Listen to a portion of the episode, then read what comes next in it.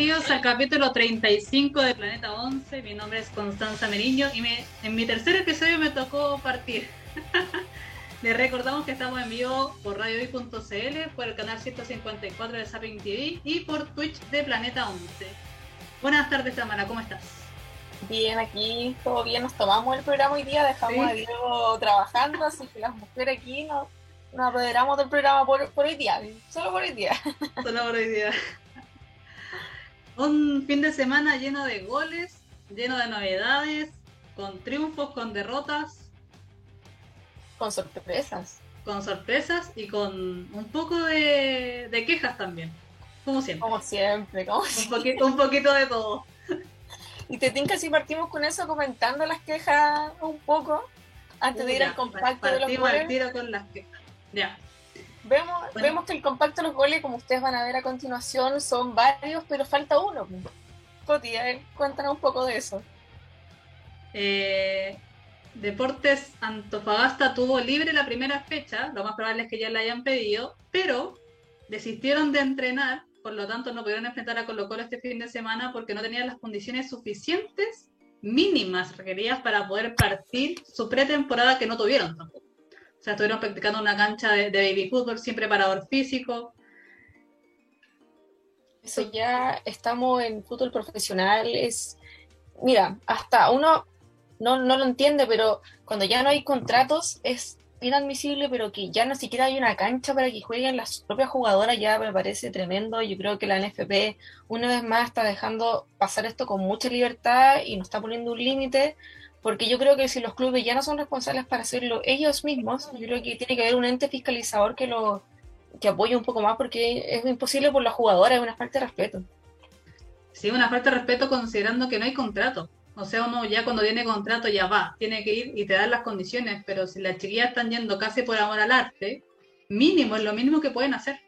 Y más encima es lo que se ha peleado con comunicados tienen que levantarse porque ni siquiera seguramente ya hicieron todas las instancias oficiales para hablar con ellos internamente y tienen que llegar a la parte pública para que recién las escuchen. Así que tirón de orejas para el NFP por, muchas semanas consecutivas. Por muchas semanas, no se preocupen, no será la primera ni la última vez.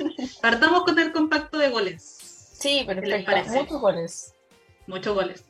Fin de semana goleador igual que el anterior va, a ser difícil poder elegir a los goles de, este campeonato. Yo creo que no va a ser una pelea, una encuesta en Twitter va a ser muy larga, así que vamos a tener que empezar a verlo por tres fechas, yo creo. Sí, vamos a hacerlo desde ya.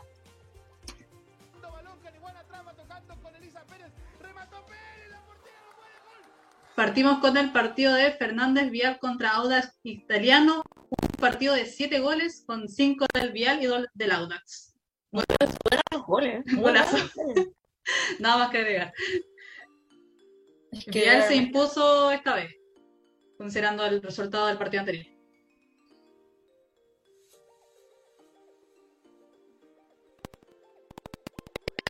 Renovado, con mucho Casi todo Casi todo lo No, pero. Recordad que este partido se jugó en el Esterro a las 4 de la tarde del sábado. Unos golazos. Sí, no sé, son, increíbles. El Vial en cada año más sorprende. Sí, que tiene una fanaticada bastante eh, segura y, que siga todas las líneas del Vial también. Ganas ir a ver al Vial para allá. Continuamos con eh, Santiago Morning con Deportes Iquique. Este fue un partido de 6-0 donde el Morning metió 6 goles. uno con un minuto de diferencia. También metió 6 la semana pasada. 6-1. Y la U también hizo 8, entonces. Sí, se está repitiendo. Si hubiera jugado Colo Colo también había hecho, hecho sus 9 goles. El primero fue a los 11 minutos de Rosario Balmaceda, después Fernanda Araya repite a los 12 y a los 20, Nicole Facre a los 39 y Jenny Acuña cierra la tanda con 2 a los 82 y a los 88. Fue un partido de golazos. Nosotros que fuimos a transmitirlo por radio hoy también, estábamos sorprendidos. Sorprendidos con la calidad y, la, el juego colectivo que demostró el Morning este fin de semana. Recordemos que también se jugó con público. Hubo un cambio de cancha también porque jugaba Magallanes en el otro estadio, una confusión. Igual nos queda un poquito más cerca para ir, así que tampoco. No, Mejor, me, sirve. me sirve. Después, la sorpresa la dio Deportes Puerto Montt, que venció a la Universidad Católica por dos goles a uno. Bueno, y aprovechamos de comentar que un ratito más vamos a estar con su capitana, con Tani Ulloa. También. Así que para que se quede invitada. Deportes ah. Puerto Montt que ganó con localía, con una, un festival antes donde habían concursos folk truck, donde el estadio con casi el aforo completo que permite esta en fase 3 creo que están allá.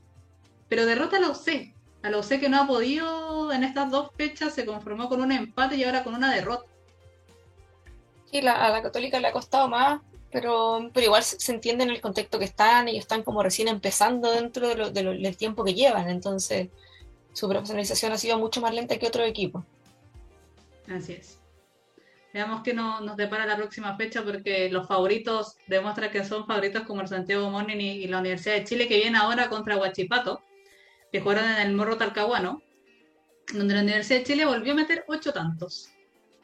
¿Y para qué vamos a hacerlo otra vez? golazos. Y las habilitaciones que también ya son costumbre. Sí, lleno de habilitaciones, lleno de goles. Partieron la tanda a los 8 minutos con Bárbara Sánchez, a los 18 llega Sonia Kif, a los 45 Rebeca Fernández, a los 47 Ana Gutiérrez, a los 69 vuelve a repetir Sonia, a los 73 Verónica Riquelme, a los 83 repite, a los 88 Natalia Cayupa. Le dimos suerte a la, a la Vero. Sí, somos anti-MUF ahora, deberían... Así que si quieren que les vaya bien en la próxima fecha, escríbanos, lo entrevistamos y éxito garantizado. Sí, este partido se jugó en el morro de Talcahuano. Puro golazo. Es que la U parece que nos está acostumbrando cada semana a ver qué gol, qué gol es mejor, entonces tienen responsabilidad bastante para las fechas que vienen. Sí, y Sonja Kip que estuvo buscando mucho su gol la semana pasada. Tremendo proyecto ese, Sonja. Y el último partido de el día domingo, no mentira, sí, fue de Palestino contra O'Higgins en el Municipal de la Cisterna en Santiago.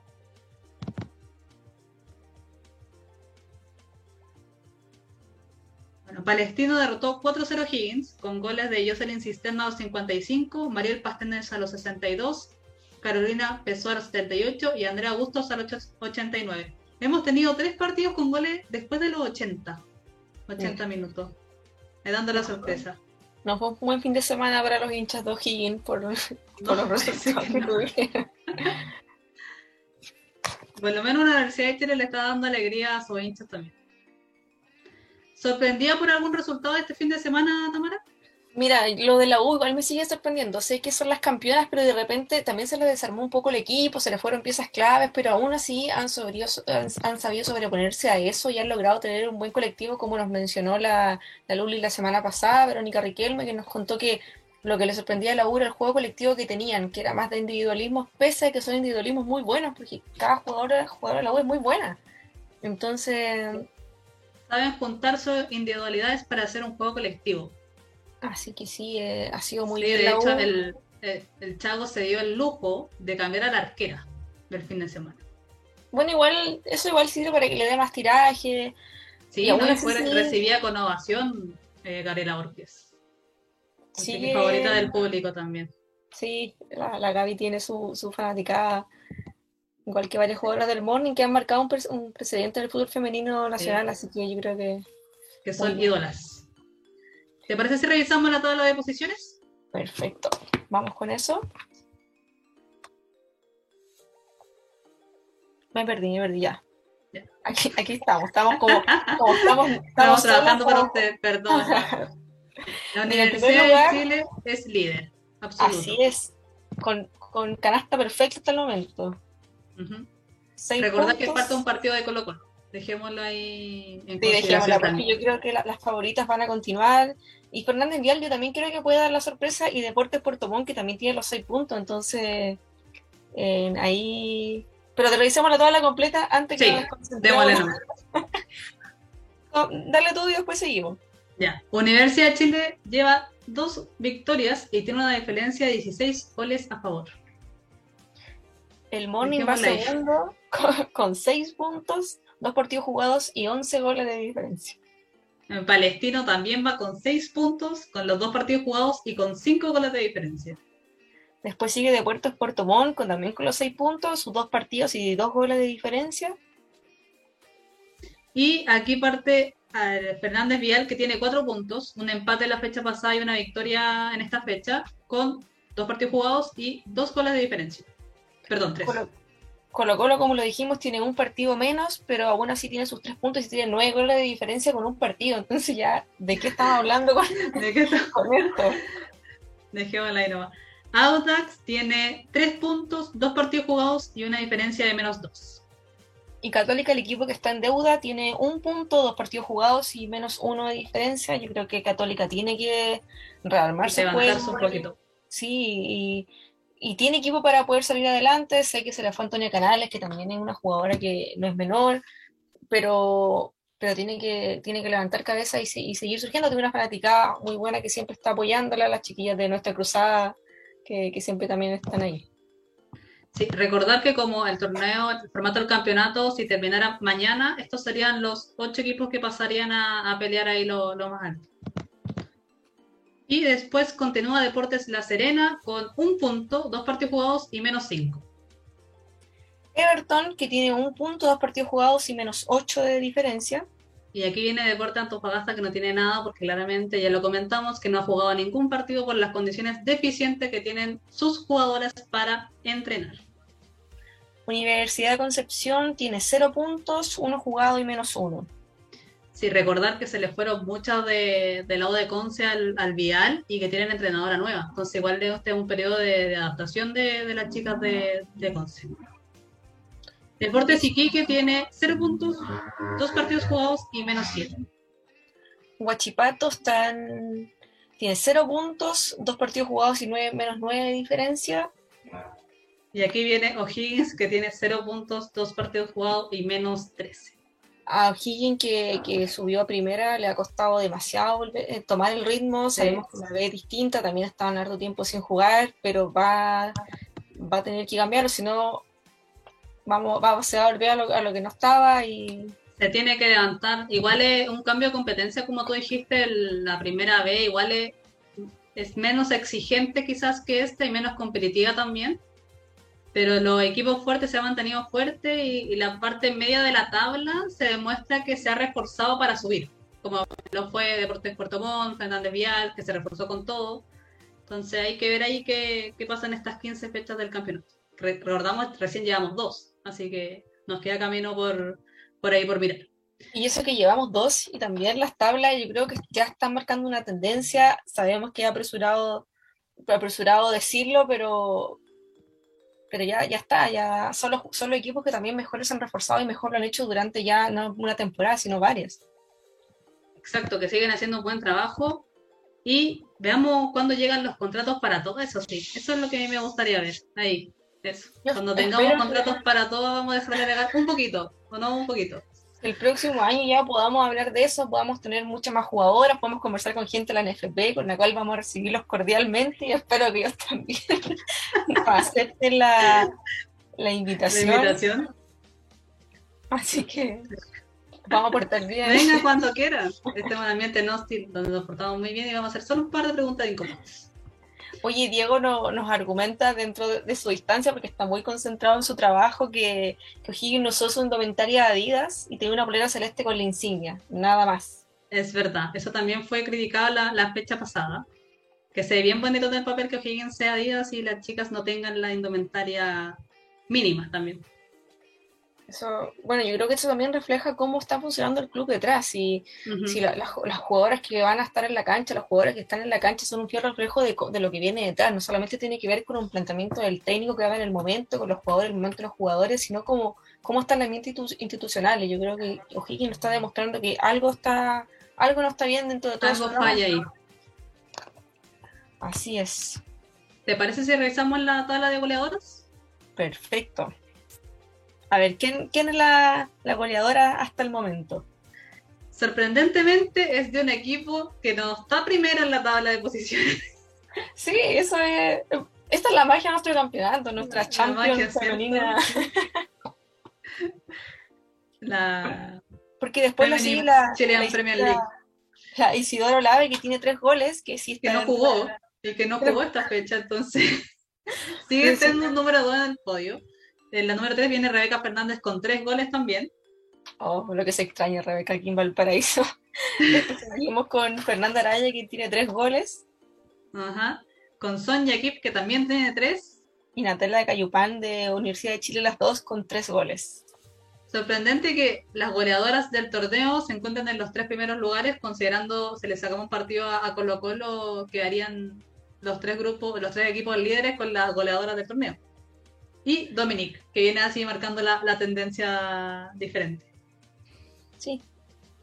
Desconozco que Dominique es joven. Eh, no lo sé, pero lo voy a buscar. Vamos a buscarlo porque, del, del programa lo diré. porque sí, estos son casos de, de los programas que se nos van ahí eh, Recorriendo. recorriendo, porque este programa es dinámico, es, es- interactivo. Interactivo. Nos pueden ayudar si quieren ahí en las redes sociales también. Si nos dan ese dato sería, sería muy bueno. Y te tinca si vamos con la tabla de asistencias, que también para ver Aquí que- mí no hay tanta sorpresa.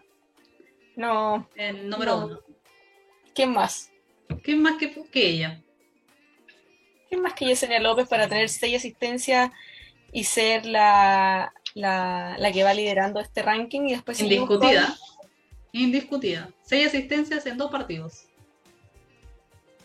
Si consideramos que la Universidad de Chile ha marcado ocho goles por partido y ha sido partícipe en tres en cada partido. Si lo dejamos ahí en promedio. Yo creo que esa tabla Increíble. de promedio que vamos a tener en el fin de año, de, la- de las estadísticas totales, van a ser muy buenas porque hay tantos goles, tanta habilitación, Entonces, tanto todo. sí, va a ser como mejor habilitadora. Vamos a tener una lista de 15 La habilitadoras. mejor. Vamos a tener que hacer categorías nuevas. Sí. No. Habilitadora Oye, pero- más joven. Deberíamos hacer eso después con todos los goles que hay. La mejor refuerzo ahí. Yesenia López no, no está, no está sola porque la acompaña su, su compañera Rebeca Fernández, que también quien tiene tres habilitaciones. María José Rutia con tres. Pues yo con la encuentro.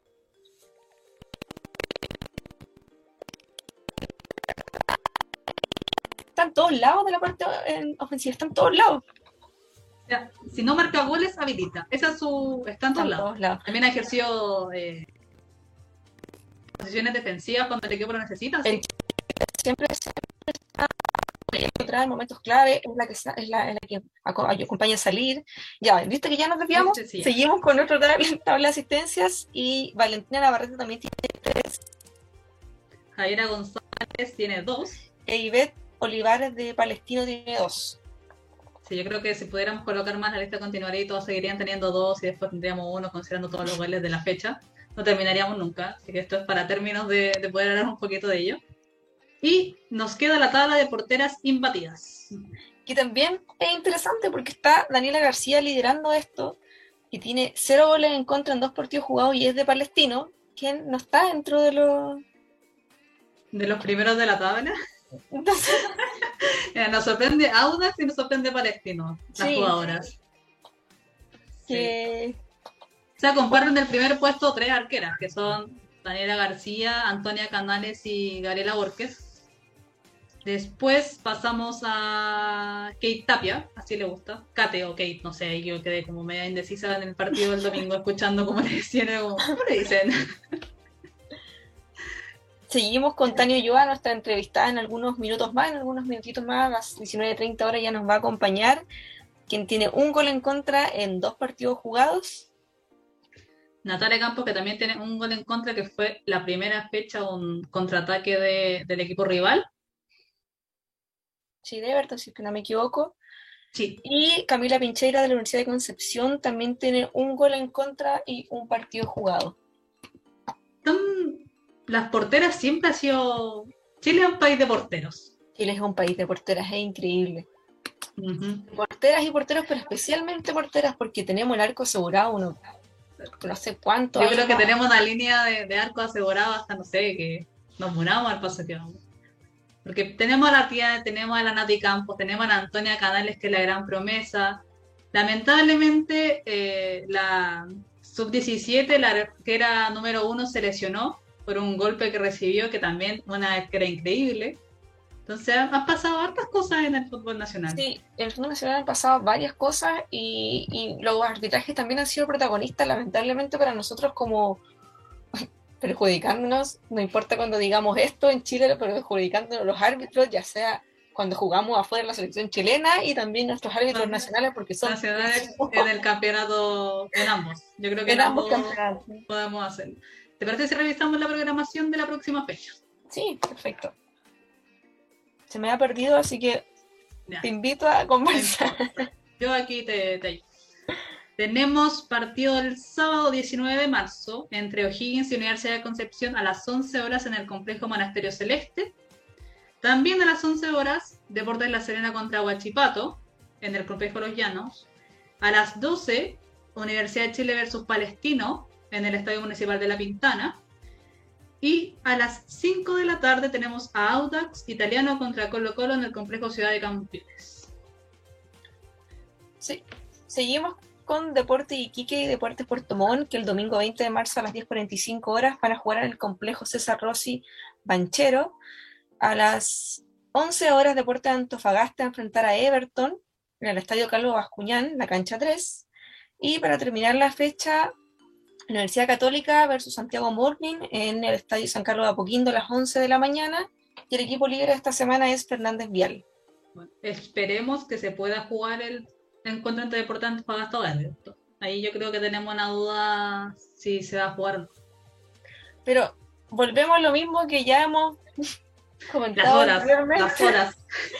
Vuelve nuestro hashtag crítica, que es ¿por qué Kiki juega a 10.45? La Católica, supuestamente el partido que se va a jugar con Everton a las 11, a la misma hora que la Católica con Santiago Morning. ¿Cómo uno transmite eso, señora arroba ANFP? ¿Cómo lo hacemos las personas que cubrimos fútbol femenino los fines de semana? ¿Nos multiplicamos? ¿Cómo lo hacemos? Hay la gente que lo disfruta también. Sí, no solamente... Antes a tres pantallas, estamos, vamos a estar el domingo a tres pantallas el sábado también se da eso, dos partidos a las 11 y después a las 12, partido yo creo que son, es necesario verlo y lamentablemente son a la misma hora y nos impide cubrirlos de forma, voy a decir, correcta, no sé si era esa la palabra, o completa como debería ser. Que la gente lo disfrute también. Yo el partido que le, que tengo varias fichas de la Universidad de Chile con Palestino, encuentro que también va a ser un, un encuentro súper interesante, también el de Universidad Católica con, con, Morning, porque ahí van a ver realmente cómo van a poder enfrentarse mejor con un equipo muy fuerte, muy duro. Sí, también se va a jugar en San Carlos de Apoquindo. Esperemos que la, Universidad Católica se ponga la camiseta y deje que la gente los vaya a ver.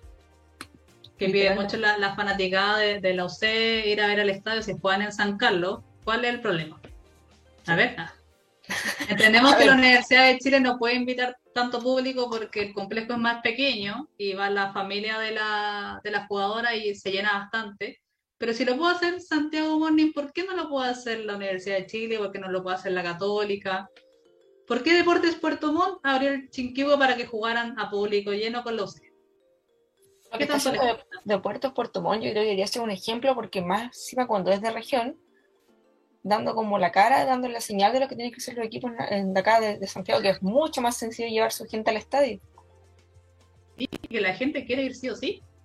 Ya hasta nosotros a veces nos han preguntado si hay entradas o por dónde se ve el partido, porque la información tampoco es clara. Deportes Puerto Montt levantó una transmisión espectacular por Facebook. Tampoco cuesta tanto hacerlo.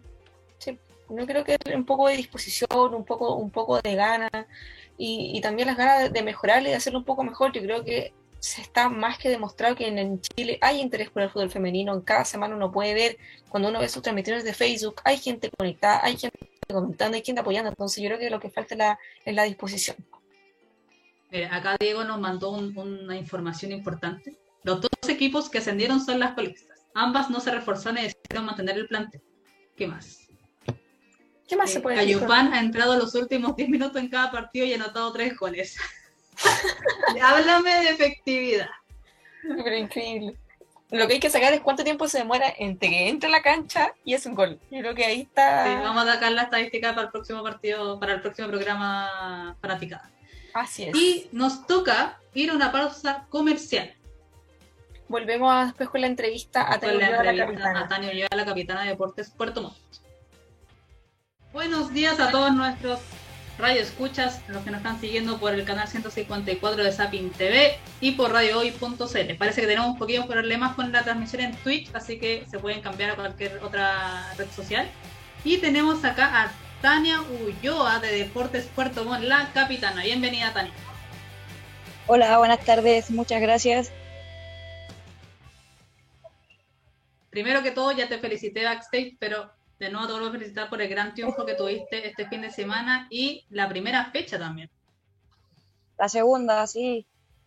Eh, fue un, buen partido. Muchas gracias también por las felicitaciones. Eh, creo que hemos trabajado tan duro que es reconfortante despertar un día lunes feliz. Tania, hola, ¿cómo estás? Hola, muy bien, ¿y tú? Eh, muy bien, gracias. Preguntarte, antes de pasar el partido con la Católica en profundidad, ¿cómo estuvo su pretemporada?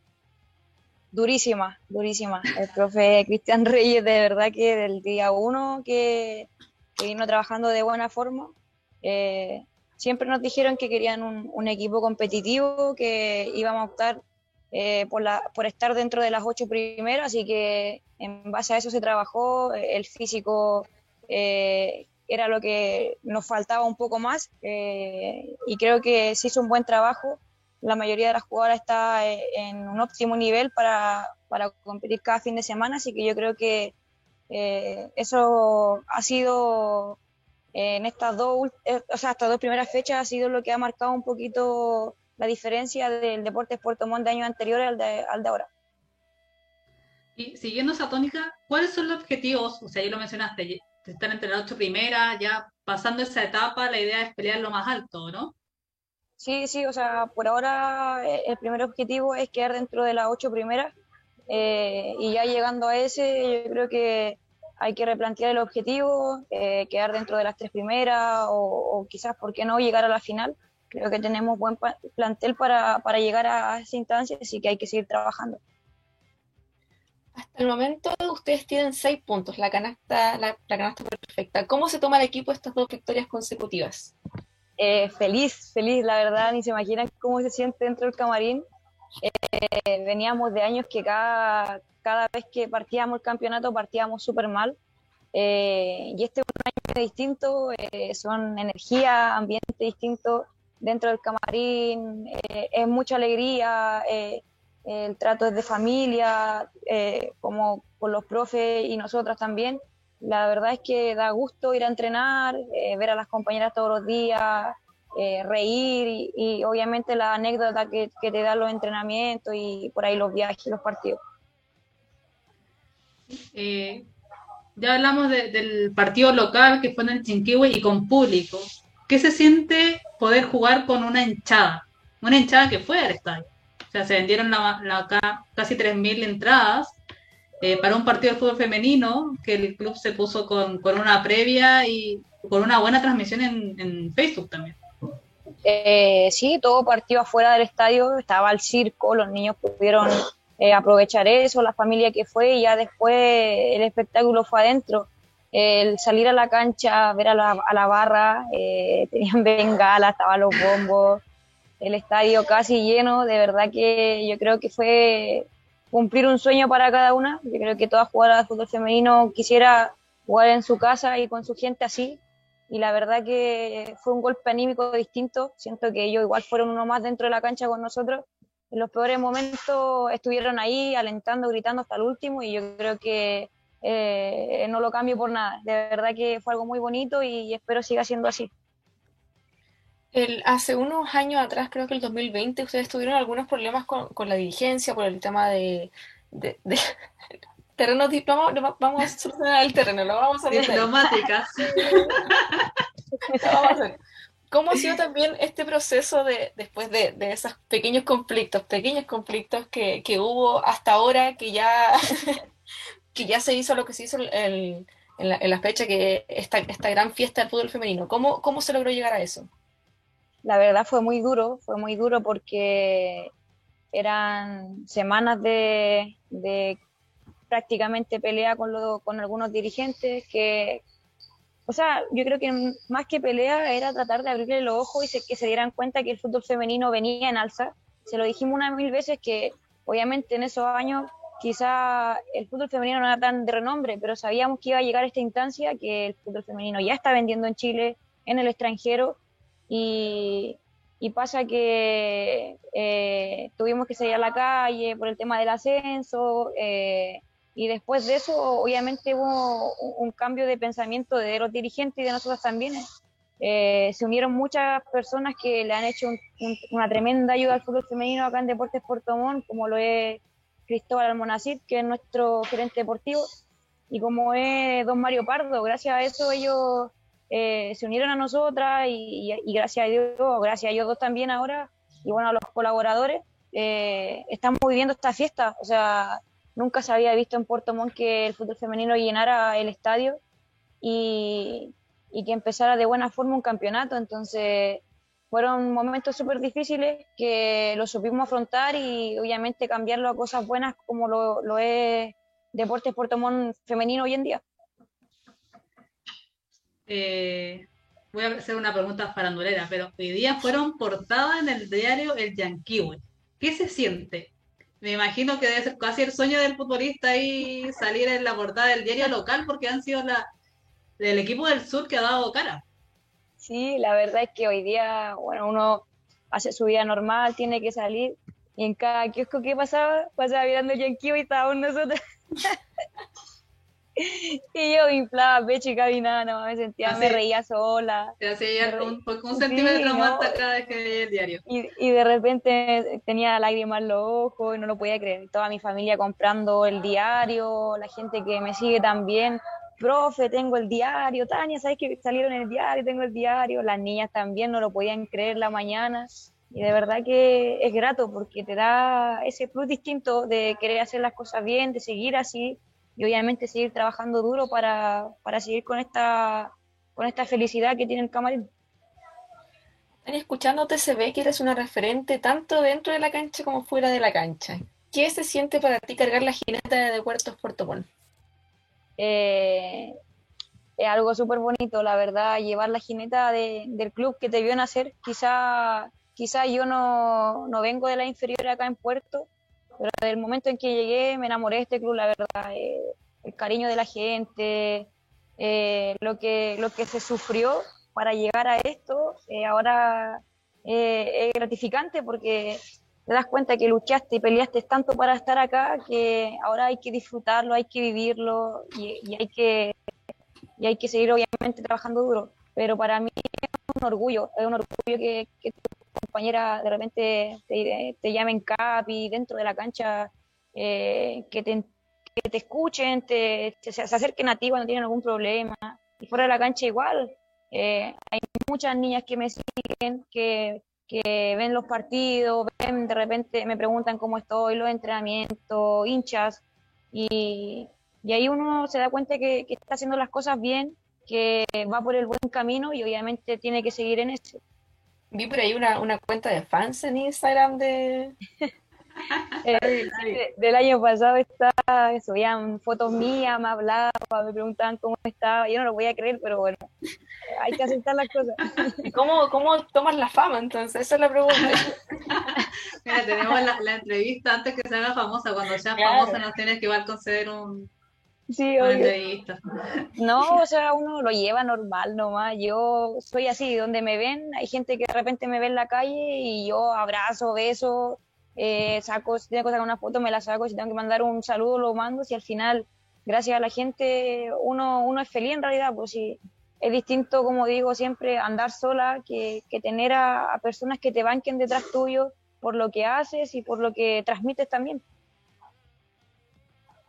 Sí, hablando ya, establecimos un poquito que eres una referente para, para algunas niñas que han tenido la suerte de tener a buenas arqueras chilenas, como es la Tiane, la Nati Campos, que han tenido buenas actuaciones en el extranjero, pero ¿cuál es tu referente? Del fútbol femenino. Referente de vida, de fútbol, de todo. General. Referente, yo siempre he seguido la carrera de Gigi Buffon. Me encanta, me encanta cómo es fuera de la cancha, él siempre con su humildad. Muchas veces veo sus entrevistas, lo sigo en todas las redes sociales. Siento que, uno tiene que aprender primero a ser persona antes que, que jugadora, porque al final uno, uno juega, eh, las niñas o, las generaciones menores te ven dentro de la cancha y tú tienes que hacerlo bien. Eh, tienes que, tener tus valores bien claros para poder después enseñar, obviamente, o dar un consejo a, niñas que quizás quieran seguir jugando en el fútbol. Obviamente también eh, es valorable lo que ha hecho la Tiane en Chile, en el extranjero, la Nati, hay, acá siento que acá en Chile hay, hay muy hay muy buenas arqueras que, lo han hecho bien, que le ha costado un montón, pero que gracias a Dios hoy en día eh, eh, son la élite de, Chile y, uno obviamente agradecía de tener colegas que, sean así. de hecho con la Tamara lo comentábamos en el bloque anterior, que Chile es un país de arqueros en general, y sobre todo ahora se está dando mucho en el fútbol femenino que tenemos un linaje de, de arqueras increíble. De hecho, yo creo que muchos de los resultados de, de, esto, de este fin de semana si no han sido goleadas, han sido porque las arqueras han tenido una intervención increíble. Sí, sí, hemos visto muchos partidos y la verdad que eh, ahora se, está dando cuenta el trabajo o lo, lo, real importante que es una arquera en un, en un, equipo. O sea, antes la arquera era la que no le tenía miedo al balón y la que se quedaba ahí.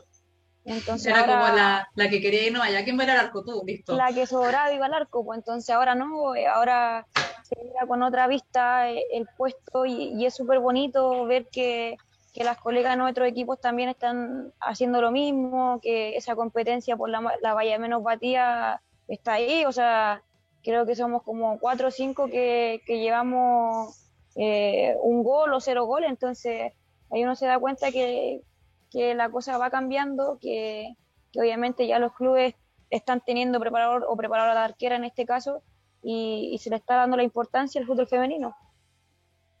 Tania, con lo que tú decías que en eh, tu referente era Luigi Buffon y que también fuera Tiene Endler, cuando nosotros éramos chicas, yo creo que con la Coti lo hemos hablado ya, nuestros referentes eran hombres. Entonces, y ahora, por ejemplo, las niñas te van a ver a ti, ven a la Tiane, ven a la Nati, ven a la Anto. ¿Qué te parece también que haya cambiado eso? Y que ahora usted sea la referentes y que ya tenemos nuestro, nuestro, nuestras propias referentes es súper bonito, la verdad, es súper bonito porque claramente, como dicen ustedes, antes uno miraba a los hombres y tengo, me conozco a todos los hombres que son arqueros, pero claro, pues a, mí sí me hacen una pregunta, arqueras de, esos años, yo no conocía a ni una. Entonces pasa que, que las generaciones de ahora, claro, tienen una, una tiene Edler, tienen una Nati Campo, a una Antonia Canales, acá en Puerto me tienen a mí, entonces es súper bonito, es súper bonito que de repente las niñas se quieran sacar una foto contigo y te digan, ¿sabes qué? Quiero ser arquera porque quiero ser igual que tú. Entonces ahí, pucha, tú te sientas y dices, wow, estoy haciendo las cosas bien, eh, está siendo referente para alguien y, la verdad se siente súper bien. Sí, igual siguiendo lo, lo mismo, Vamos a hacer una pregunta más o menos incómoda aquí que trabajamos por la Tamana, que es si siempre te formaste como arquera o probaste otros puestos.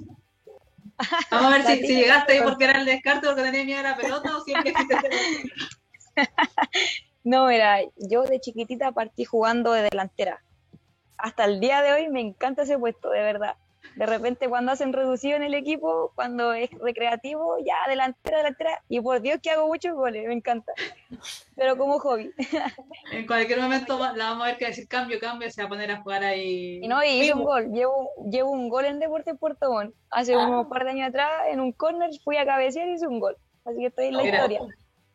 Si tuviéramos quizás registros de video, lo buscaríamos. Vamos a hacer el intento de buscarle igual. A ver si lo encontramos para nuestras fanaticadas.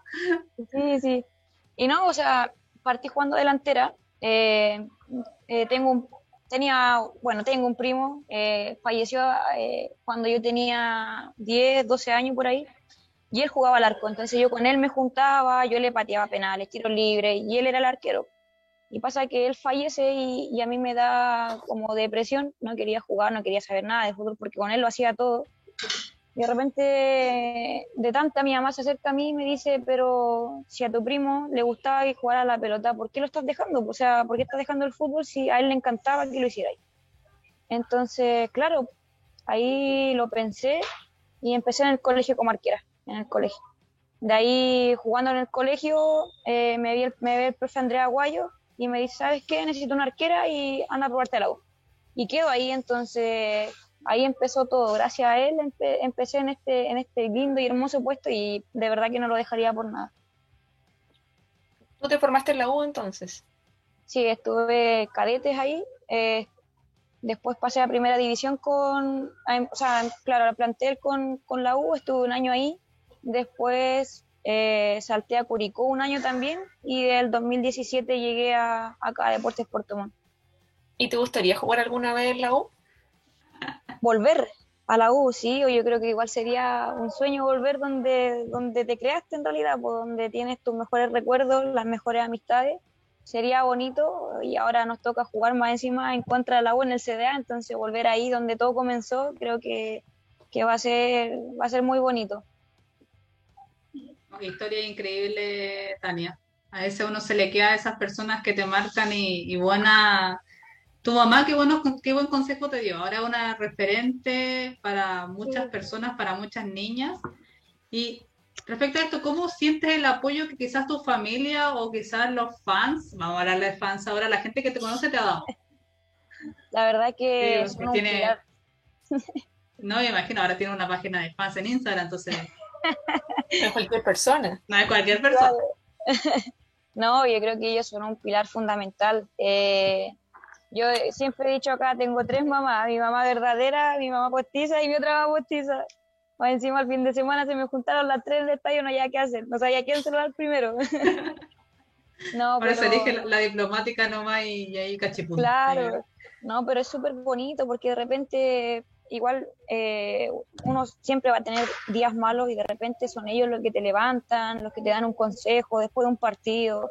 Y, este, este puesto de repente es súper ingrato, o sea, puedes estar haciendo las cosas súper bien y de la nada te pegáis una desconcentración y te marcan un gol y, y pucha, hasta ahí quedó tu, tu, gran actuación. Entonces son ellos los que uno cuando llega a la casa te abrazan, te dicen ya no pasa nada, sigue trabajando. Eh, ahora igual eh, llevo tiempo trabajando como preparador físico y como preparador de arquero acá en las escuelas de, de Puerto Montt, entonces eh, por ahí tengo una, a una niña, la Catalina, que, que la, llevo formando de como que ella tenía como ocho años, creo. Y ahora ya está muy grande, está casi de mi porte, entonces es una fiel fan, su mamá igual. Y, y siempre me, profe, ¿cómo está? Profe, necesita algo, van a los partidos. Entonces igual uno siente ese cariño tan bonito de la gente que, que te hace subir el, ánimo de repente en los peores días y seguir adelante. ¿Qué te he puesto que si algún día le entrevistamos va a decir que su referente eras tú? Sí, sí, siempre le dice a todo, a todo. A donde vaya, su profe Tania es su referente. Creo que la, vamos a, buscar. Oye, Tania, tú, tú dices que el puesto de, de, arquera es muy ingrato, pero aún así tú estás dentro de las porteras menos batidas del campeonato.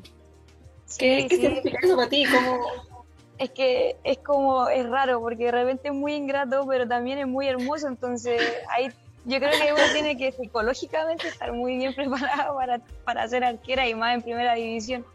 Eh, y nada, pues cuando ayer vi que, que, estaba dentro de las mejores arqueras del campeonato, independiente que sea la segunda fecha, la verdad que uno feliz, pues feliz, ahí te das cuenta que, que esos años de lucha por estar en un buen peso, en un buen nivel, bien, o sea, buen nivel físico y tácticamente valieron la pena, pues entonces llego al Chinquihue, me siento y, digo que no puedo creer lo que estoy viendo hoy en día y, y, lo aprovecho al máximo, aprovecho al máximo a cada una de mis compañeras, a cada uno de mis profesores y a la gente que me sigue.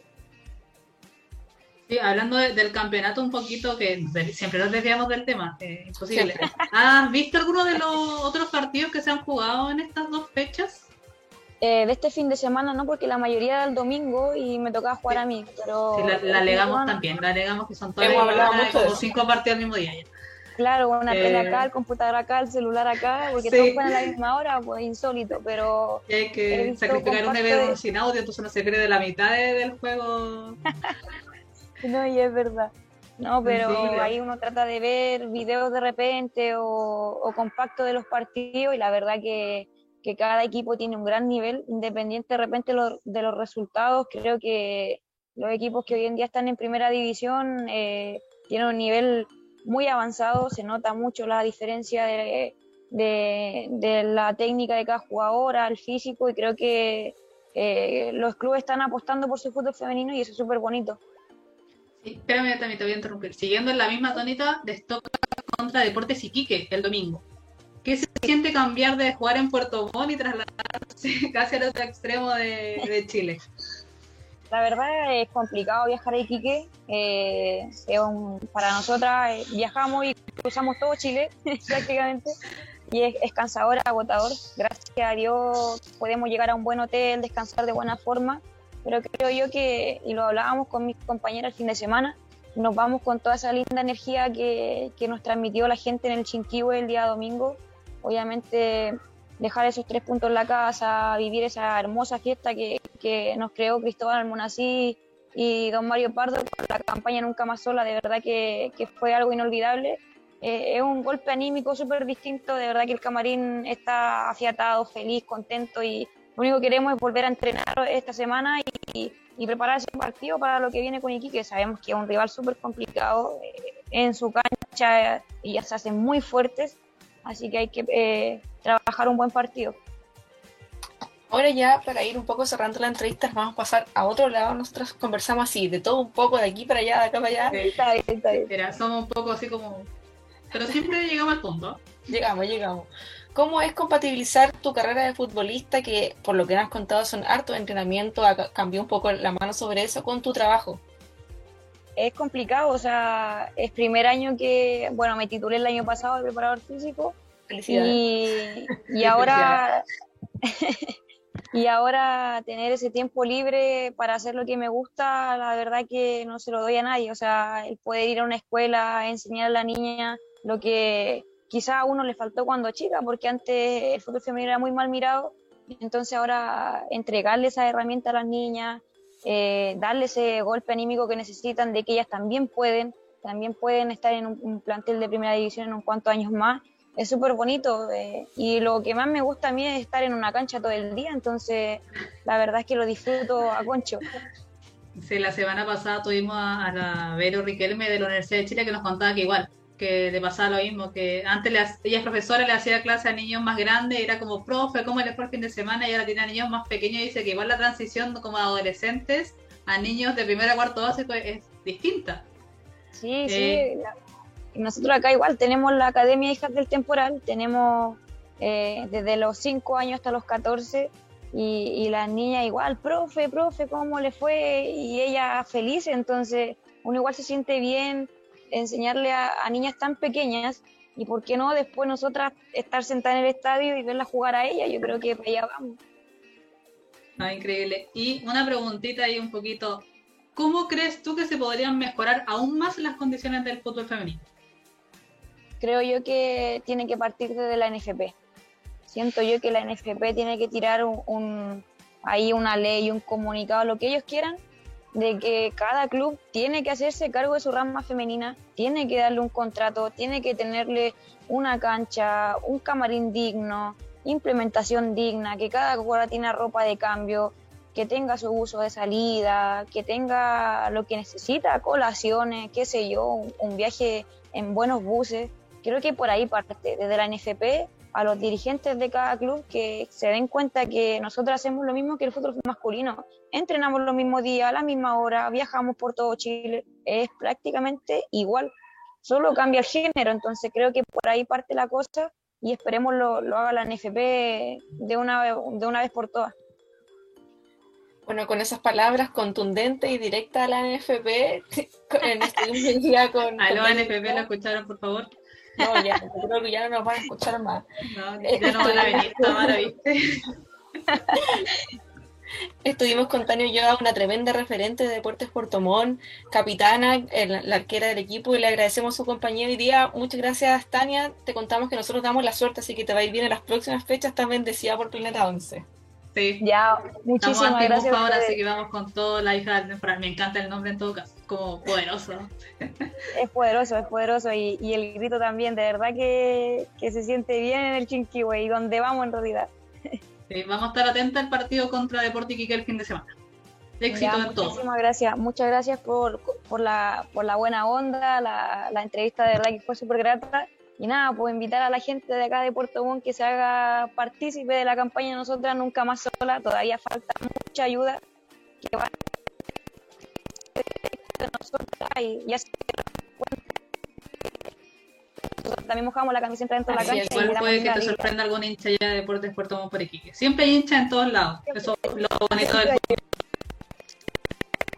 Siempre hay alguien. Nos encontramos en la, en la próxima tanda comercial. Chao, Tania.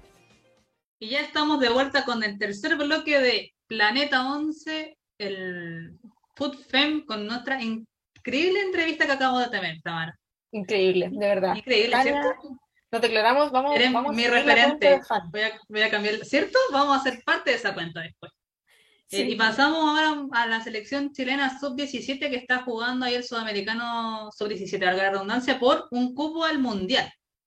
Eh, ayer tuvo un partido durísimo contra Brasil, donde lamentablemente Chile perdió 8-0. Y la otra contraparte, Colombia con Paraguay, ganó Colombia 2-0. La sub-17 vuel- enfrenta a Colombia el miércoles 16 a las 4 de la tarde, mientras que Paraguay y Brasil hacen lo suyo a las 18.30. Y el último partido que le quedaría sería el de Paraguay el sábado 19 a las 18 y Colombia versus Brasil, que son, han demostrado ser los más fuertes de este sudamericano, a las 20.30 y ahí conoceríamos si existe la posibilidad de tener un cupo para este mundial. Igual decir que, que el resultado de ayer se ve que fue tremendo, pero también hay que recordar que estaba la tercera la, arquera, la tercera arquera. porque las dos primeras estaban lesionadas, entonces no... Lo encuentro increíble. Increíble, porque como, como dijimos, para variar nuestro hashtag crítica, eh, el arbitraje no ha sido lo mejor y No se ha sido lo ha, mejor. se ha visto muy perjudicada a nuestra jugadora. Entonces, eh, igual entendemos que Brasil es una potencia, que, está siempre a otro nivel en todas sus competiciones, desde lo que jueguen, a, sobre todo en fútbol, de todo lo que ellos hacen. De Pero cualquier rama del fútbol, sea desde playa hasta fútbol ahí 11.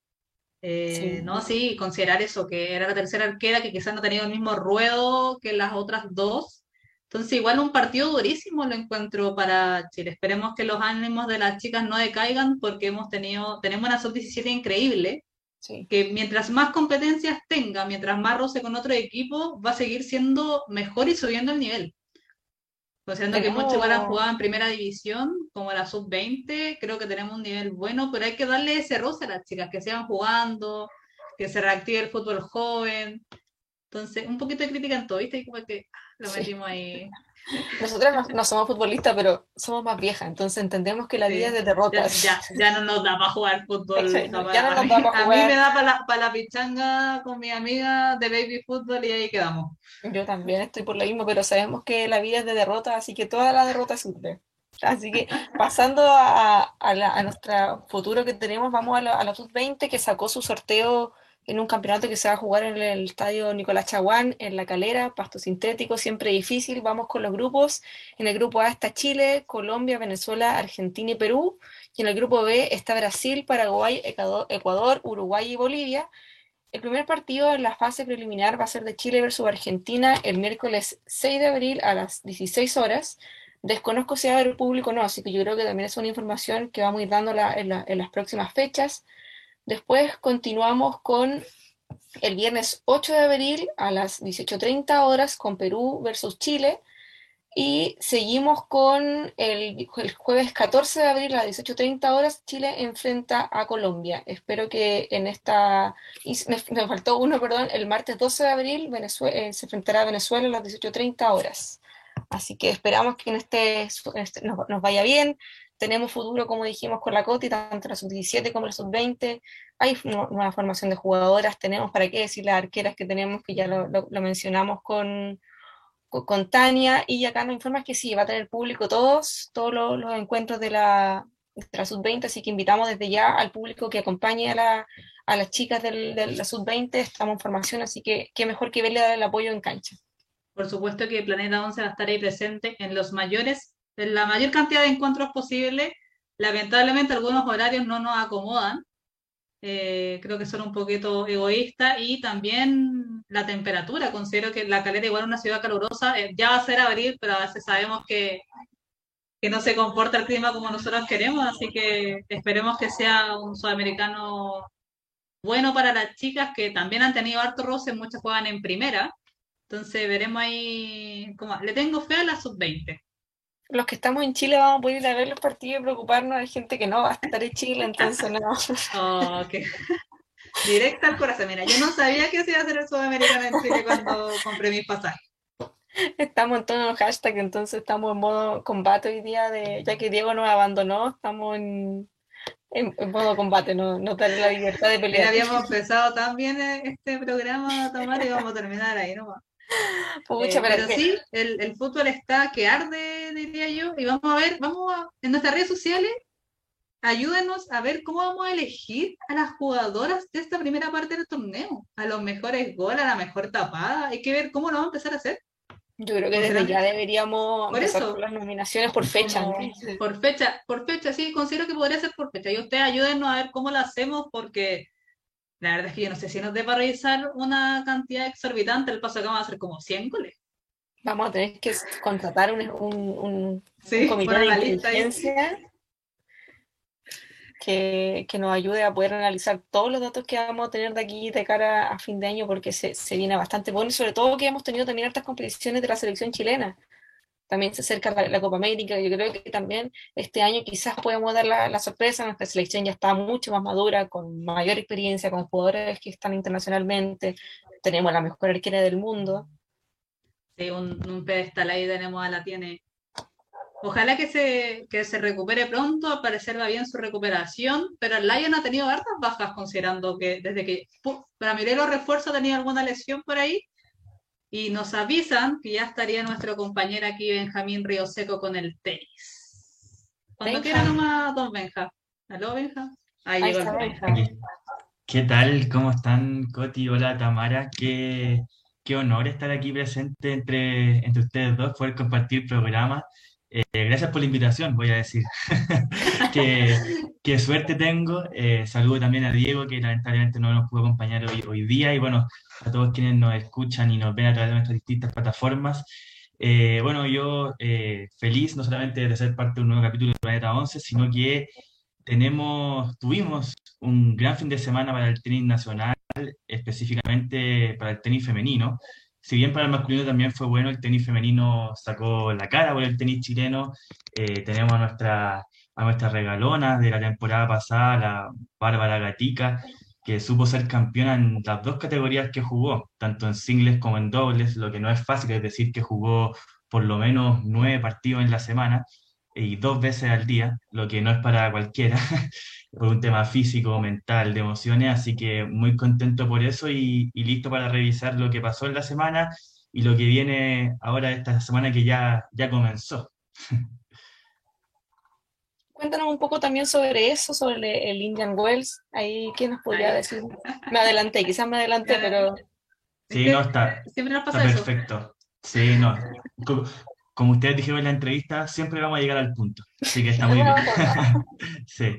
vamos a partir entonces en, en, Sudamérica, antes de irnos a Estados Unidos, se disputó el W25 en Salinas, en Ecuador. Dieron acción tanto Daniela Seguel como Bárbara Gatica. Daniela Seguel perdió en semifinales, eh, así que muy buen torneo para la Dani también. Vuelve a ser 220 del mundo, muy bueno para ella, eh, para recuperar confianza.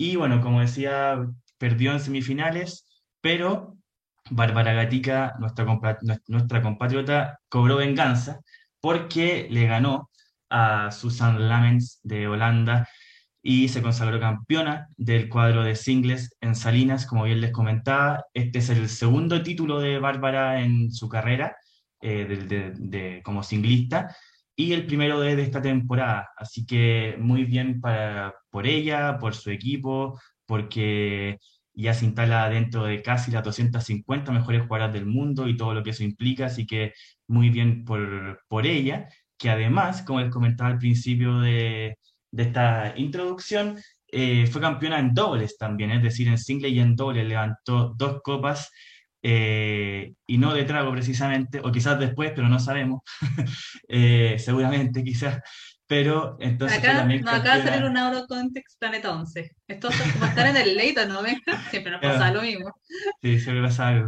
No, pero si celebró no con una copa, no se lo merece. O sea, como tú mencionaste, jugar dos partidos al día, nueve partidos, es casi lo, lo que hizo Tavilo eh, en, en el verano. Sí, no, totalmente. Eh, para sacarse el sombrero lo que hizo la Barbie, quien, bueno, como les contaba además, entonces junto a su partner oficial, la brasileña Rebeca Pereira, levantaron la copa en dobles, vencieron a una dupla colombiana por 6-4 y 6-0.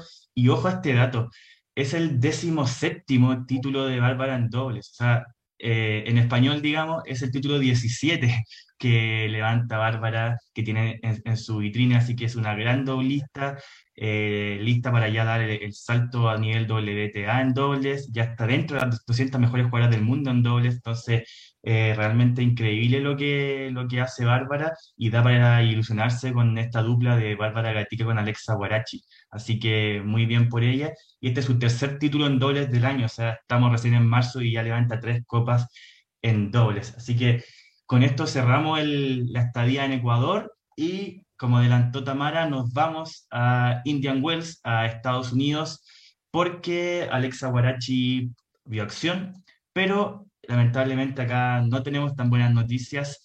Eh, como comentaba Tamara también anteriormente, nuestra generación sabe de derrotas. En este caso nos tocó eh, tener una derrota por parte de Alexa, que no pudo disputar Indian Wells junto a su partner oficial, que es Nicole Melichar Martínez, sino que tuvo que jugar con Sabrina Santamaría debido a una lesión de Nicole y perdieron en primera ronda.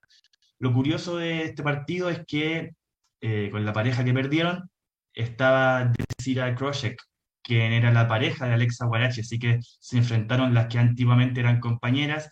Lamentablemente ganó la estadounidense, perdió la chilena, así que bueno, ahora Alexa prepara el Master 1000 de Miami que sí lo debería disputar junto a su partner Nicole Melichar Martínez. Y con esto ya cerramos el tenis femenino como parte de este bloque de tenis. Voy a hacer una aclaración que estuvieron fáciles los nombres esta vez.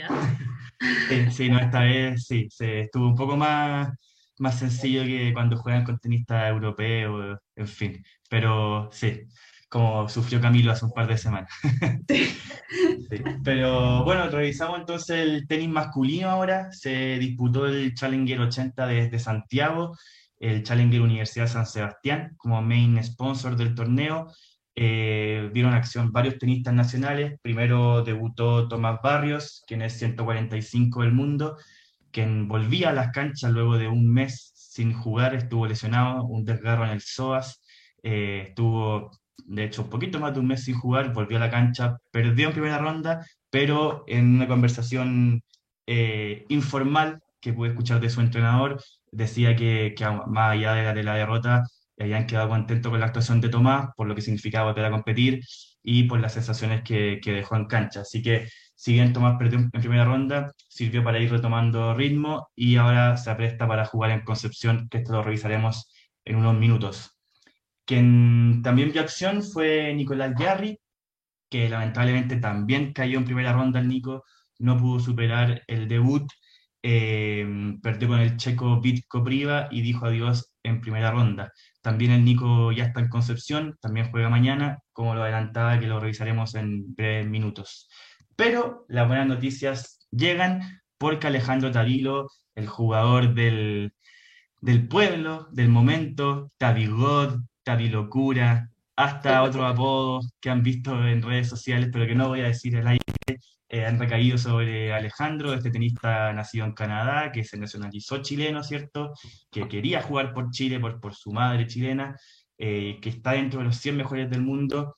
Eh, jugó una nueva final, lamentablemente para él la perdió nuevamente, pero las buenas sensaciones están, es importante, los últimos tres torneos que ha jugado Alejandro disputó dos finales y una semifinal.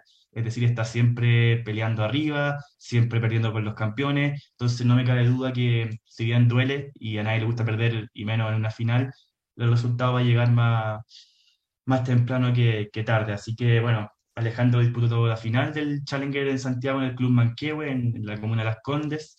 Eh, y como el dios del deporte, ¿cierto? Siempre comentamos que no nos quiere tanto. Lamentablemente Alejandro para llegar a esta final tuvo que eliminar a dos chilenos. Es decir, se vio las caras contra dos compatriotas y tuvo que eliminar a los dos. No podían... Vamos, vamos a eh, decir algo aquí que a la tomar no le va a gustar, pero Alejandro Tavilo es hincha.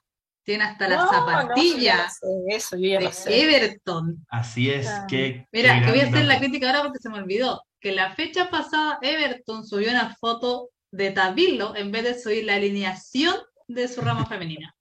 No, pero es que ya, yo de Everton no voy a decir nada, ni buena ni mala. Sigamos nomás con, es un gran locura es un gran dato el de Coti. Efectivamente, Alejandro es hincha de, de, Everton. De hecho, cuando se jugó la Copa Davis, como bien dice la Coti, fue invitado al estadio, le reconocieron ahí en el Sausalito. Eh, en sus zapatillas juega con el escudo, bueno, tanto de Chile como el de Everton. Así que, bueno, debe estar contento porque a Everton, al menos masculino, le fue bien el fin de semana. Así que, eh, buena noticia para él también. Eh, entonces, bueno, les decía que tuvo que vencer a dos chilenos, a Daniel Núñez y a Gonzalo Lama que también fueron a jugar a Concepción esta semana, y queda 92 del mundo momentáneamente, así que eh, tremendo lo que está haciendo Alejandro. Comentaba ayer, eh, luego de la final, que él se va a tomar una semana de descanso para preparar el Master 1000 de Miami, en el cual va a tener que disputar la quali, y después, jugado ya en Miami, va a ir al ATP de Houston, en el que, ojo, que ahí podrían haber más chilenos, podría estar Cristian Garín, que anunció un nuevo entrenador, un dato que tiro ahí de, pasada, anunció un nuevo entrenador, sí, anunció un nuevo entrenador, porque si bien no lo ha confirmado él, eh, sí están las redes, sí están los medios, de que tendría el ex, el ex entrenador de Roberto Bautista Wood, estaría con Cristian.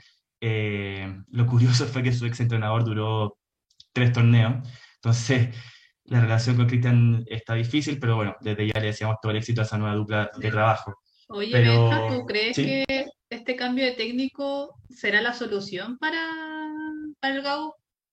Mira, la verdad, como, como todo cambio, como todo nuevo aire, uno siempre está ilusionado. Eh, lo que ha sido complicado es que Cristian ha tenido cuatro entrenadores en los últimos dos años.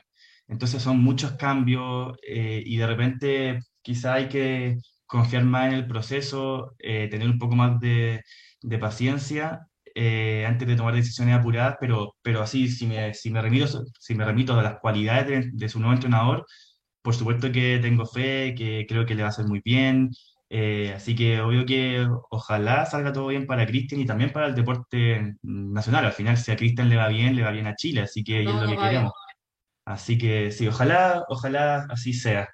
Así que bueno, eso fue esta semana del tenis nacional. Si quieren, pasamos a revisar lo, que se viene en esta nueva semana, esta nueva semana de marzo, que de nuevo tiene tanto tenis femenino como tenis masculino. Se va a disputar el W25 de Anapoima en Colombia, eh, la cual estuvieron Fernanda Lavaraña y Fernanda Astete que perdieron en la cual y lamentablemente no clasificaron al cuadro principal, pero sí van a estar tanto la Dani Seguel como la Barbie Gatica con la esperanza de que repitan esos grandes resultados que tuvieron en la semana. Eh, tanto en single como en dobles todavía no tienen rivales, estaban a la espera de tener rivales. Eh, al menos hasta antes de que entrar al aire no tenían rival. Quizás ya salieron y no estoy informado, pero, pero al menos antes de entrar no tenían, esperaban por, por rivales. Así que eso con el tenis femenino. Y yéndonos a, Concepción, ciudad que bien conoce la Coti y yo, ¿no es cierto? Eh, se disputa en el Club de Campo Bellavista el Challenger de, Concepción, el Challenger del Biobío, como se llama, eh, con alta actividad nacional. Hoy día debutó Gonzalo Lama, ganó a un tenista peruano de tan solo 17 años. Él está dentro de los 10 mejores del mundo en su categoría en junior, así que era un rival muy duro y Gonzalo supo vencerlo. Eh, el Nico Yarri, juega mañana al, mediodía aproximadamente contra Gonzalo Villanueva, jugador de la Quali. Tomás Barros también salta a la cancha mañana, eh, también enfrenta a un jugador de la Quali. Este partido será alrededor de las 15-30 horas aproximadamente. Y también hay dos invitados, eh, Diego Fernández que va a jugar contra Tomás Echeverri a las 10 y media de la mañana, tempranito, y ojo que de ese partido sale el ganador, sale el rival de Gonzalo Lama, así que podría haber enfrentamiento entre chilenos nuevamente, lamentablemente. Eh, y bueno, Daniel Núñez perdió hoy día, el tenista de 20 años perdió contra un argentino, Thiago Agustín Tirante 7663, pero de todas maneras una buena actuación para, para Daniel, que la semana pasada ya le había tocado duro, le tocó jugar contra Alejandro Tarilo, Hoy, ahora le toca jugar contra un tenista argentino joven, 200 del mundo, así que, pero bien porque deja, deja buenas sensaciones. Y para cerrar de Concepción y luego ir a una noticia extras, eh, comentarles que el tenista de tan solo 18 años, Nicolás Villalón, sumó su primer punto ATP. Eh, Nicolás está dentro del top 100 de Junior y recibió una invitación para jugar la quali en Concepción y le ganó al favorito de la quali, es decir, el sembrado 1, que está dentro de los 300 del mundo. Y ojo a este dato, Nicolás Villalón es uno de los cuatro jugadores del mundo, categoría 2004, que le ha ganado un top 300. Y él podemos decir que es chileno. Así que no sabemos qué va a pasar con él en su carrera, qué va a pasar más adelante, pero ya lo que hizo Nicolás de conseguir su primer triunfo, su primer punto ATP, habla muy bien de él, de su equipo. Eh, lamentablemente hoy día cayó, eh, no avanzó al cuadro principal, pero eh, de todas maneras que fue una experiencia notable para, para, él, para su familia, jugar en Chile, etcétera. Así que muy bien por, por Nicolás. No, increíble triunfo. Considerando todo, hablábamos con la Tamar eh, en el blog anterior de, de FootFem que tenemos un, un, país de arqueras y de arqueros y también tenemos un país de tenistas sí, que han crecido con ídolos chilenos también. Algún día vamos a ir a a preguntarle quién es su ídolo. Que se enfrenten entre sí. sí, sí, totalmente. El tenis siempre nos ha dado alegría a nuestro país, eh, con grandes referentes, grandes tenistas, así que ojalá los chicos puedan seguir fogueándose, que tengan, que sumen esta experiencia y que, bueno, que les vaya muy bien, porque como decíamos antes, si les va bien a ellos, nos va bien a todos como país, así que, eh, y bueno, que el deporte siga creciendo. Eh, y un par de cosas para ir cerrando ya el bloque del, tenis. Eh, tenemos nómina, porque así como hay nómina, ¿cierto?, para el sudamericano sub-17 que ya se está disputando, hay nómina de Martín Lazar de hoy día, tenemos nómina en el tenis femenino. Eh, a, la, a, la Coti no le gustó, parece la nómina de Martín Lazar, que hace como así. Pero bueno, no. A la no, tampoco, a la tampoco. Tampoco. Nos quedan algunos minutos, vamos a hacer un, un, breve paréntesis. Es que ese es el tema, yo no sé si es que hay alguien que le gustó, pero, pero claro, es, como, es punto de, de un late, quizá hablarlo con más calma. pero bueno, tenemos nómina del, tenis femenino, eso es lo importante. Eh, para la Billie Jean King Cup, que vendría siendo la ex-Fed Cup o la Copa Davis femenina. Eh, lo curioso es que se va a disputar en Salinas, Ecuador. Y Bárbara Gatica acaba de salir campeona en Salinas, en esas canchas en las que se va a disputar. Así que es un buen antecedente el que tenemos. Daniela Seguir hizo semifinales, así que por, superficie no, nos quedamos. Si bien como tenista chilena la arcilla es la superficie de preferencia de nuestros tenistas, en Salinas no anduvieron mal. De hecho, el Nico Yarri tiempo atrás también ganó en Salinas. Así que no, nos queda bien Ecuador. este torneo se va a realizar entre el 13 y el 16 de abril y la nómina la comprende las siguientes jugadoras. La Dani Seguel, que es 219 en singles y 240 en dobles. La Bárbara Gatica, 259 en singles y 175 en dobles.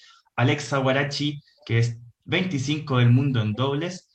Eh, Fernanda Stete, de 859 en singles y 757 en dobles, y Fernanda Laveraña, 984 en singles y 588 en dobles. La verdad, no hubo mayores sorpresas en la, en la nómina. Eh, se esperaba que el equipo fuera, fuera este, con, con la Dani Seguel como nuestra cabeza, ¿cierto? Nuestro número uno, con una Barbie Gatica inspiradísima, eh, que va a ser seguramente la, la doblista, justo junto a Alexa Guarachi, que es nuestra estrella, ¿cierto? En dobles que estuvo al borde de ser top 10, y con las Fernandas que, que están disputando otros torneos eh, quali y que se están integrando cada vez más y mejor al equipo. Eh, por último, comentarles que el ranking no se actualizó esta semana debido a que se está disputando Indian Wells, así que no, no hay actualización porque hay un torneo en curso. Eh, así que eso con el, con el tenis, tanto masculino como femenino, eh, harta información, pero eso es bueno porque quiere decir que hubo hartos resultados y en este caso hubo resultados positivos. Así que muy bien y si me permiten un dato que no es de tenis, los invito a que vean en las redes sociales, ¿no es cierto? Eh, que están en, nuestras redes sociales, el tiro espectacular de Joaquín Niman que le permitió el o el águila, ¿cierto? Que significa estar dos bajo el par en, el, en ese hoyo, que seguramente era un, menos, era un, era un par 5. Lo hizo en tres, están solo tres tiros, así que quedó en menos dos en ese hoyo. La verdad es que el tiro es impresionante, que eh, cae derechito, ¿cierto? Así como un chas en el, en el básquetbol. Eh, no, increíble el tiro que ya está dando la, la, vuelta al la Vuelta al mundo. sí, totalmente. Fue increíble. Yo vi el video, hasta el comentarista queda como hacían nada, así como no way. Yo, yo creo que ni Joaquín se lo esperaba. No, fue como que quedó así como, lo hice así como, ese debe ser como el momento así de, de tapar, no sé, un gol en una final, algo así, de, debe ser como comparándolo al fútbol. Y también algo que se nos olvidó mencionar con la Tamara de Guía, le entregar a nuestra queridísima Carla Guerrero su estrella en el, no sé si es pasaje, paseo de la fama de la ANFP. No nuestra sé, querida que Sí, nuestra querida NFP. Eh, no, por los logros increíbles que ha tenido la Carla, que lamentablemente en el último tiempo ha sido ahí. La han aquejado un par de lesiones que todavía no le permiten volver al 100%. Pero eso no quita que, que Carla Guerrero es una tremenda futbolista, una de las más ganadoras acá en nuestro país, así que más que merecida su estrella desde Planeta 11, la felicitamos cubrimos esa actividad, así que también pueden seguir a nuestras redes sociales, a nuestra página web que tenemos eh, recién nueva para que lo puedan ver ahí. Sí, estamos ahí actualizando información. Totalmente, felicidades para, para, la jefa, porque, bueno, y recuerdo con, ahí cuando con Coti nos tocó cubrir la gala, ¿cierto? Carla siempre muy buena voluntad, nos concedía entrevistas, nos, nos, conversaba, así que, no, eh, totalmente merecido el premio. Bueno, de hecho, es, esa noche ya se llevó por lo menos tres premios, me acuerdo. Así que sigue sumando premios. Solidificada eh, de premio y también referente. O sea, cuando uno habla de la jefa, automáticamente piensa en Carla, no, no hay nadie más. O en la Coti. Así que. Así es. No sé nada yo, no sé nada pero un programa increíble tuvimos hoy día, chiquillos, con una entrevista también que fue maravillosa, nos, dio mucha alegría la, la, entrevista de Tania, el tenis también que nos sigue dando alegría la, las tenistas y sacando la cara por las mujeres. Y también eh, Alejandro David lo que hace, tenía una racha increíble, yo creo que este año lo empezó con todo, yo creo que se le ve hasta ya cuando sale a la cancha como una seguridad a David en el último tiempo. Sí, totalmente. Aparte de esta, esta maratón de tenis en Chile, fue la Copa Davis, la ATP de Santiago, el Challenger de Santiago, ahora en Concepción, le ha hecho muy bien a nuestros tenistas, así que en especial a, Alejandro, que ha sido tan querido y que le ha ido muy bien. Así que increíble por el tenis nacional, por Alejandro y que sigan los buenos resultados. Palabras finales, Tamara, para el día de hoy. quedamos con algo pendiente, ya tenemos que cerrar el programa, pero si quieren saber nuestras impresiones como Planeta 11 respecto a la nómina de, la selección adulta masculina, escúchenos el jueves, porque hartas cosas tenemos que decir. Oye, si hasta llevo en el juego al paso que vamos para poder alegar un ratito. Sí, yo creo que deberíamos... Vamos a estar todos, y va a ser el despelote, ¿eh? ahí, ahí siempre nos salen mitos, yo creo que unos 10, 15 euros context Planeta 11 que son, que está, nosotros nos reímos después, ¿eh? no, no se preocupen que son solo ustedes, nosotros. Eh, palabras finales, Benja. Sí, bueno, agradecer por la invitación, eh, felicitarla a ustedes dos también por la conducción del programa, tremendo programa, muy entretenido. Eh, un saludo también eh, a Tania, la entrevistada, muy buena entrevista. Y bueno, nos veremos en el próximo capítulo, también en el late, a seguir comentando y sobre todo esa, esa nómina que, que tanto, tanta polémica ha causado, parece. Así que un saludo y nos estamos viendo. Muchas gracias a todos nuestros auditores del día de hoy. Recuerden que pueden ver nuestras redes sociales, Instagram, Twitter, Twitch, nuestra página web que se está lanzando de a poquito, así que con, las impresiones en el minuto si es que podemos. Muchas gracias por escucharnos y nos vemos la próxima semana. Chao, que esté muy bien.